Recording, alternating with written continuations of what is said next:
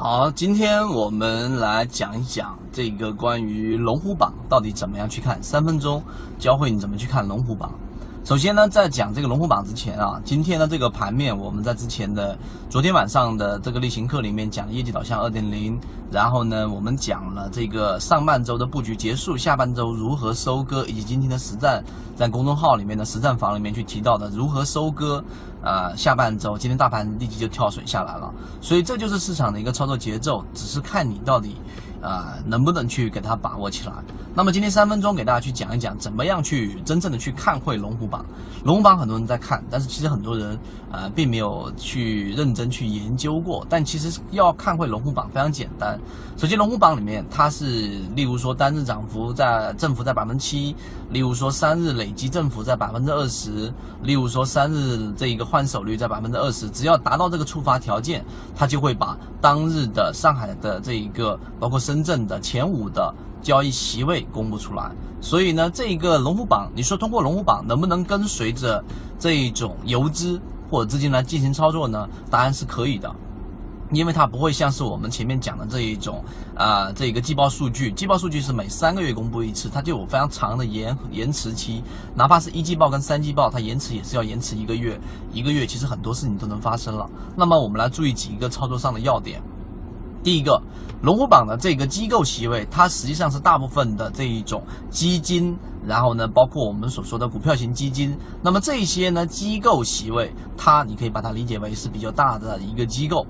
而，第二个呢是平常公布出来的席位，例如说像我们说的金田路啊，例如说像淮海中路啊，这些比较有名的席位，这些席位呢，它所代表的就是游资啊，这是比较常规的一个认识。那么我们来看平常要注意什么？注意的就是当呃买方大部分出现的是这一个机构席位的时候，而卖方出现的很多是著名的游资的时候，这个时候说明什么呢？说明实际上呢，就是很多的这一种呃大型的这一种机构是在不断的去吸筹码的，而游资呢是在不断卖出筹码的，这种其实风险性会相对来说比较大。为什么呢？因为你不能排除利益输送，你不能排除其他的原因。大机构介入进去的时候，机构企位进去的时候，并不是一个特别好的一个事情，这是第一点要记住的。第二个，如果在龙虎榜前面的时候出现啊密集的出现的是比较有名的游资席位的时候呢，而在卖方出现的是比较多的是这一种机构的时候呢，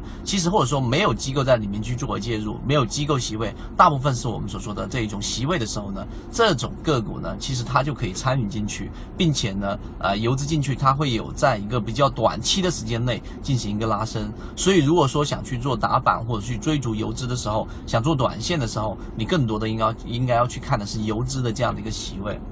这是第二个要关注的点。第三个呢，比较著名的一些游资席位，你要去做过一些研究，什么意思呢？像刚才我说的金田路，对不对？那这一个，如果说你去研究过一些比较呃这一种。专门的席位，其实它是一些比较著名的游资，它操作风格你要去了解清楚，因为有一些是打板，有一些是做低吸。你了解了这样的风格之后，最终你才能在龙虎榜上去做好这一种更好的跟随。所以今天我只想分享分享这三个点。那呃，最核心的是想告诉给大家，其实，在龙虎榜的跟随过程当中是有技巧的，并且它是能作为短线啊以散户。去跟随的一个重要的一个方向，只是一般人他过于广泛的去研究很多的席位，并且呢，并没有了解过席位的一个特点，然后呢，所以没有把龙虎榜用的特别好。所以呢，在这一个我们的公众号上面，我会针对于怎么样去用好龙虎榜，怎么样去讲一些啊，去跟随一些比较有特色的席位，我们在公众号上有完整版的视频。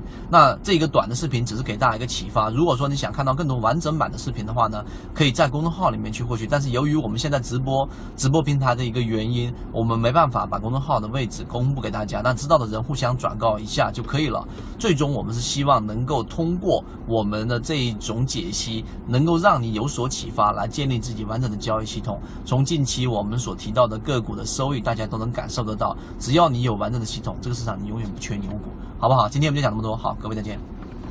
交易过程当中没有亏钱的股票，只有亏钱的操作。只有建立完整的交易系统，才能在股市里面真正的去做到盈利。可以直接在本专辑的简介找到我。